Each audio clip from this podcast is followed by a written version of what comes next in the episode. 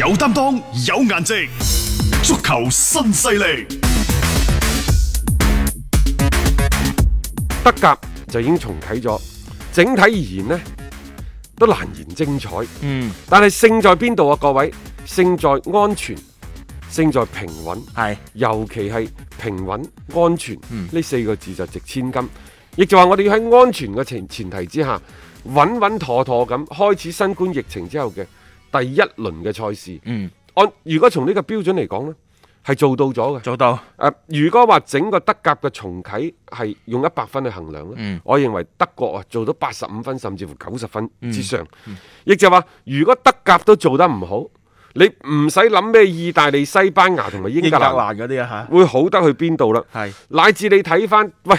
嗰度啊，法國已經舉手投降話唔做，嗯因為喺整個歐盟區嚟講，德國同埋法國就好似兩位大頭大哥咁樣。啊係英格蘭已經脱歐㗎啦，脱歐啊嘛，佢嚟嚟去去就係德國，啊然之後法法國，國再後邊就西班牙，就係睇呢幾個嘅啫。意大利嗰啲嗯已經跌得好緊要㗎啦，係啊一個已經舉手投降，嗯另一位大哥話唔得，我哋 要我開翻撐腰再上兩個走極端嘅啊吓係嘛？吓，所以即係我哋誒、呃更加多嘅係一種嘅尊重，嗯一種嘅即係誒佩服敬佩。嗯喂，人哋喺咁嘅情況之下，點解係德國係可以率先開始？嗯。而且重佢啟呢種聯賽佢呢種開始，我最服佢一樣嘢，佢唔係話膽粗粗咁樣樣，哎呀唔理啦，不顧一切地啦咁樣開翻聯賽，佢係所有嘅嘢有條不紊咁，我準備充分，經過咗相關部門嘅許可，然之後我再逐步逐步咁開翻呢個聯賽，佢所有嘅嘢都喺程序之下去做噶。英格蘭嗰邊啊，佢啲媒體都開始反思啦。嗯，就係點解德國聯賽已經重啟啦？係，但係我哋英格蘭人仲喺度喋喋不休咁樣喺度爭論、嗯嘈吵，即係兩個國家兩個民族點解效率會差咁遠嘅呢？嗱，你話球迷係咪有球迷嘅睇法？係，俱樂部係咪有俱樂部老闆們、嗯高管們嘅佢哋睇嘅法？睇法嗯球員亦都有球員嘅睇法，即係每個人嘅訴求都唔同。而你哋呢，英格蘭呢邊呢，就將自己嘅訴求放大到極致，嗯就同各方喺度嘅利益喺度博弈。嗯你估德國嘅聯賽嘅重啟，佢各方面唔需要去捨棄自己原有嘅一啲嘅資源嗯人咩哋？識得妥協，你係咯就唔係嘅，就係喺度大家角力，互相咁去撕扯，盡量喺呢個過程當中既要喂打比賽，我又要為舉自己個利例益子，啊我舉，個例子，大雄嗯就係話，當考慮是否聯賽重啟嗰陣時，德國有邊位大哥足球啲球員啊，國家隊啲球員嗯，咩咩馬高雷斯啊，嗰班嚇、係湯馬士梅拿，即係嗰班大哥有冇人出到嚟講話？喂，唔應該打啊！我哋喺新冠疫情未完全結束之前，你係咪你哋係咪應該為啲球員嘅身體着想啊？嗯誒，德國人唔講呢啲。冇嘅冇嘅，但係喺英格蘭嗰度，啊咩史特史特靈啊嗰啲咪喺度講啦，曼城嗰嗯跳出嚟度，啊包括阿古丹尼路斯啊嗰路、啲啊丹尼老師，全部可以講嘅，係，係嘛？嗯即係人哋呢就耷低頭做咗嘢先，而嗯，你嗰度呢未做之前，先嘈就翻天，我都話同二戰好似 噶啦，人哋已經打到家門口啦嗰度，嗯喂，係啊，德國係法西斯，佢哋話話砌你就砌你。係你而家仲話喂人哋妻哥嚟講，我哋打唔打係咪意思？我哋開個國會，下議院、上議院先討論下先，打都埋身啦！你仲傷乜鬼啊？傷乜鬼糧啊？係咁以你打打翻出去先啦，打完再去開會得唔即得啊係？輕重緩急，唉乜嘢該做，乜嘢嗰個時間該決斷，似乎喺呢方面呢，英格蘭同德國呢差距真係好大，英超呢喺度擔心個市場份額會唔會俾德國誒唔使擔心啊去瓜分，係唔需要擔心啊啊！但係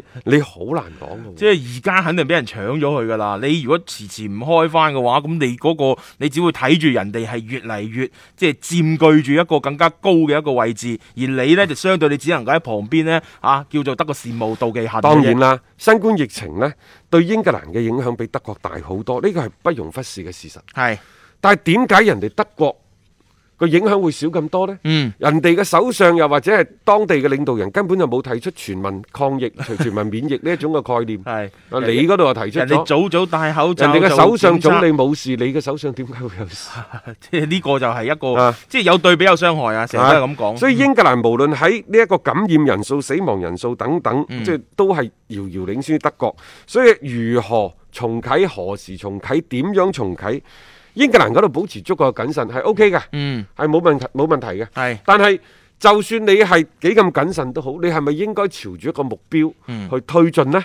就係、開賽、復賽、復工，嗯而唔係陷入無休止嘅爭吵爭吵當中係。球員、俱樂部、英超聯盟、球迷等等，都企喺自己嘅角度、立場立場啊啊從自己嘅利益即出發。即係自己都唔肯捨棄一啲嘅利益，你好難去促進一件事，互相之間可以協調到去進行嘅。過去呢半個月，我相信所有球迷同我哋嘅感覺都一樣嘅，個個星期聽佢哋開會，仲要唔止一個會，開完之後又點呢？即係冇一啲好實質性嘅嘢呢，係可以發表到出嚟，更加多呢，就係一啲討論啊，啊大家嘅擔憂啊，究竟啊咁樣做好唔好啊等等， 其實呢啲方案全部都唔係一啲實實在在嘅一啲好嘅建議。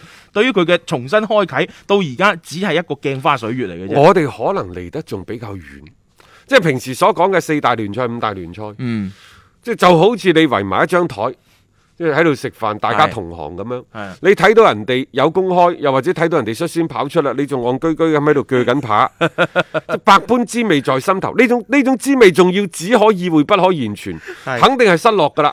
但係又講唔出口。即係德甲呢，對於其他嘅法甲、西甲、意甲嚟講。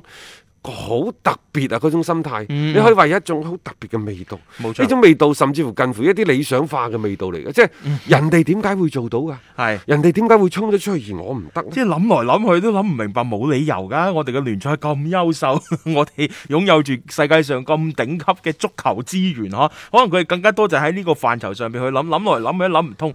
但係喺你而家呢個疫情嘅大環境之下咧，你整體嘅防疫，你嘅嗰個去到邊一種嘅階段，你可唔可以做到呢一種嘅條件去開翻比賽？嗱，呢個你要先佢哋考慮。當然，啦，即係企喺度講嘢就唔腰痛嘅。係你亦都可以話，扯回歸啫嘛，踢波啫嘛，隨時你幾時都踢得啦。但係冇咗足球嘅精髓，冇咗靈魂，冇球迷喺現場睇波，你咁咩打比啫？都冇唔係打得比嘅，同一場友誼賽、練習賽、內部嘅賽事有咩區別啫？係係咪？嗯嚇，同意呢樣即嘢真嘅。係你又可以，你又可以企喺另一個角 度去去嘲弄翻呢呢個個德甲。觀感唔好即啊係嘛你。係為你你係為咗呢一個嘅贊助商，你係為咗版權商去踢波嘅啫，係咪？嗯即係你亦都可以講冇氛圍，冇足球。